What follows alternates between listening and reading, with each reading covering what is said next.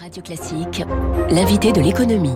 Avec Del Sol Avocat. Del Sol Avocat, donnez toutes les chances à votre entreprise. Bonjour Alexis Carclins-Marchais. Bonjour François. Partenaire chez Eight Advisory, bienvenue sur Radio Classique. Le vendredi, avec vous, on s'ouvre un peu au monde. Vous avez un œil sur toutes les capitales, euh, notamment européennes, et vous avez remarqué que pas mal d'entre elles, ces derniers mois, avaient basculé ou étaient menées par des gouvernements, disons, sociodémocrates. Qu'en est-il exactement de ce rapport politique euh, qui s'est installé? Alors, c'est vrai que quand on regarde aujourd'hui la carte européenne, euh, les partis sociaux-démocrates, les partis de gauche, de gouvernement gauche réformistes euh, occupent un certain nombre euh, de pouvoirs de gouvernement. Je pense bien sûr à Pedro Sanchez en Espagne. On peut penser également aux pays nordiques, le Danemark de Mette Frederiksen, la Finlande de Sanna Marin, la Suède de Magdalena Andersson, et puis bah, plus récemment, évidemment l'Allemagne en septembre dernier, Olaf Scholz parti social-démocrate allemand, euh, est arrivé en tête et, dirige aujourd'hui le, gouvernement du pays.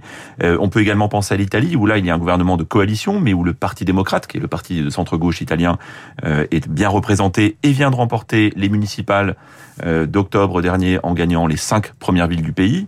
On peut continuer à égrener les pays. Je pense également à Antonio Costa, le week-end dernier au Portugal, qui est une victoire assez triomphante, puisque il est au pouvoir. Il est donc du Parti socialiste portugais. Antonio Costa, Premier ministre, était au pouvoir depuis 2015. Il a encore renforcé sa majorité parce qu'il a fait 42% des suffrages. Je rappelle qu'en France, euh, la candidate du Parti socialiste français fait entre 2 et 3% selon les, sondages. Donc, on voit que, en tout cas au Portugal, euh, Antonio Costa a réussi et il a d'ailleurs la majorité au Parlement. On pourrait même penser demain au Royaume-Uni, car comme vous le savez, Boris Johnson aujourd'hui est en difficulté et Keir Starmer et les travaillistes sont donnés très largement gagnants s'il y avait des élections demain. On peut aussi penser aux cousins américains où bien sûr depuis un an Joe Biden a remplacé euh, Donald Trump avec l'arrivée des démocrates, non seulement à la Maison Blanche, mais aussi avec la majorité aux deux chambres du mmh. Congrès. Ce qui nous fait un tableau assez large, puisque si vous prenez de Anne Hidalgo à Joe Biden, bon, l'écart euh, est assez grand, mais effectivement, ce sont des philosophies politiques très différentes. Dans quelle mesure euh, ces avancées pas en l'occurrence pour Anne Hidalgo, mais pour les autres, viennent d'un renouveau dans la pensée politique de ces mouvements-là Est-ce qu'il y a eu un, un aggiornamento? Je crois que c'est un, sujet fondamental. Il est, il est assez évident que depuis deux ans, euh, l'époque est plutôt favorable à l'intervention de l'État. L'intervention massive de l'État dans cette pandémie euh, est reconnue comme absolument indispensable euh, dans quasiment tous les pays, enfin, dans tous les pays, même dans les pays les plus frugaux, les plus réservés sur l'intervention de l'État. Eh bien, l'État était présent et on peut sans doute s'en féliciter quand on voit le redémarrage dans, dans, dans très, de très nombreux pays. On voit aussi d'ailleurs qu'à la Commission européenne, l'interventionnisme euh, est aujourd'hui n'est plus rejeté par principe. Euh, il y a eu quand même des avancées extraordinaires. Le plan de relance, 750 milliards d'euros. Qui aurait imaginé que l'Europe, l'Union européenne, euh, encore il y a quelques années, soit capable d'imaginer un soutien, un tel soutien à l'économie J'allais dire une politique dite keynésienne. Et puis on voit même, ça va même loin, puisque aujourd'hui il y a presque une remise en cause des traités de libre-échange. Là encore, une vraie révolution au niveau de la Commission européenne. Je crois qu'il faut en revanche être beaucoup plus réaliste et beaucoup plus concret quand on regarde tout, euh, toutes ces victoires euh, social-démocrates ou de la gauche de gouvernement. Euh, aux États-Unis, clairement, il y avait une forme de lassitude devant les excès de, du, du, président Trump. Et puis la démographie qui joue favorablement pour les démocrates, pour le centre-gauche, parce que vous savez que les latino-américains représentent une part croissante de la population.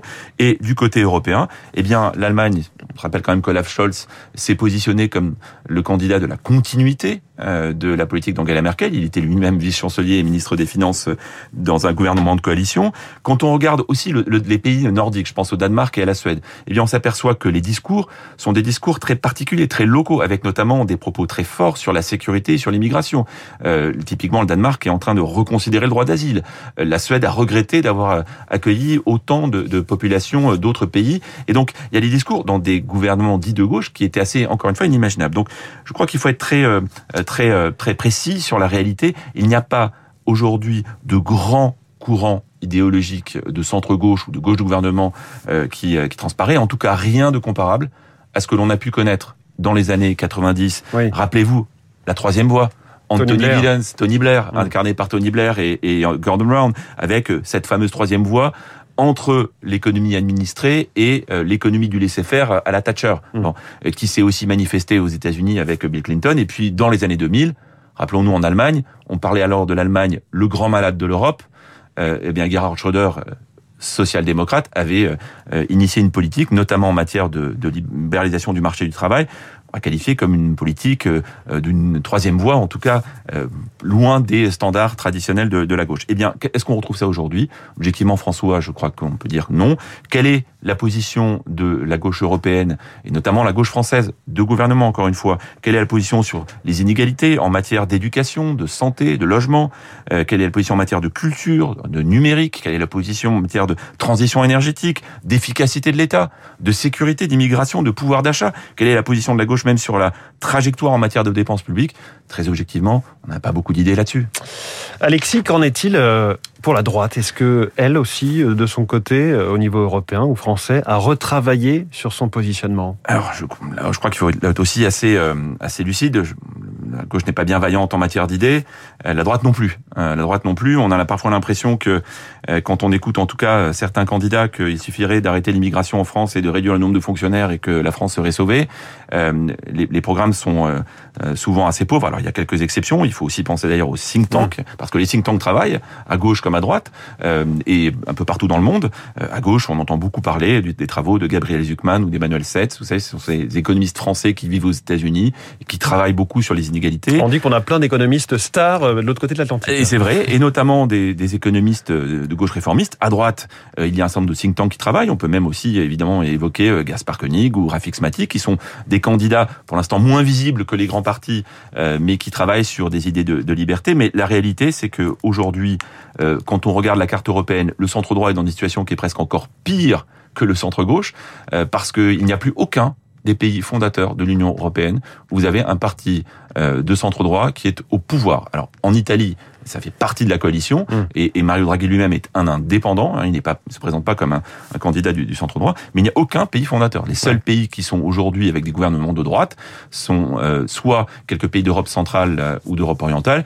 On pense aussi à l'exemple de la Pologne et de la Hongrie, mais ce sont sur des positionnements très spécifiques, mm. des positionnements très identitaires, euh, de souverainisme, de presque religieux. Il y a en tout cas une forme de conservatisme. Et il n'y a pas là encore de grandes réformes, de grandes pensées. Il n'y a pas un corpus idéologique de, de un repenser finalement de, de l'économie et de la politique. Le seul, c'est peut-être euh, au niveau de, des Pays-Bas, Marc euh, Rutte, qui est libéral, euh, voilà, qui, qui, est libéral et qui, et qui est dans le groupe Renew. C'est-à-dire que Marc Rutte, c'est-à-dire euh, le groupe des macronistes, des macronistes qui centre, centre droit, centre gauche, selon les pays, mais qui n'est pas le euh, parti populaire historique finalement.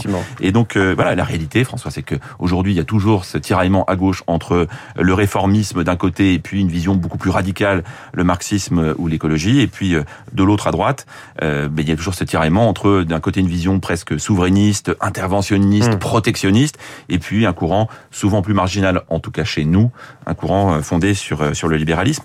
Et je crois qu'il faut le regretter. Il faut le regretter. Pourquoi? Parce que finalement, ça donne de la place au populisme. Ça donne de la place à des discours beaucoup plus radicaux, euh, parfois utopiques. Et je ne crois pas, personnel, que le débat en soit enrichi. En tout cas, nous manquons de débats beaucoup plus profonds sur des visions, de certaines perspectives de la société. C'est quoi la France? C'est quoi l'Europe dans 10 ans, 15 ans, 20 ans? Aujourd'hui, nous n'avons pas ces réponses et en tout cas, les partis de nos gouvernements ne nous la donnent pas. Mesdames et messieurs les candidats, merci de travailler un peu vos programmes. C'est le message euh, ce matin d'Alexis Karklins Marchais, partenaire chez Eight Advisory. Merci beaucoup Alexis. Invité de l'économie de Radio Classique, bonne journée. L'info politique dans un instant et les unes de la presse. Vous écoutez Radio Classique. Avec la gestion Carmignac, donnez un temps d'avance à votre épargne.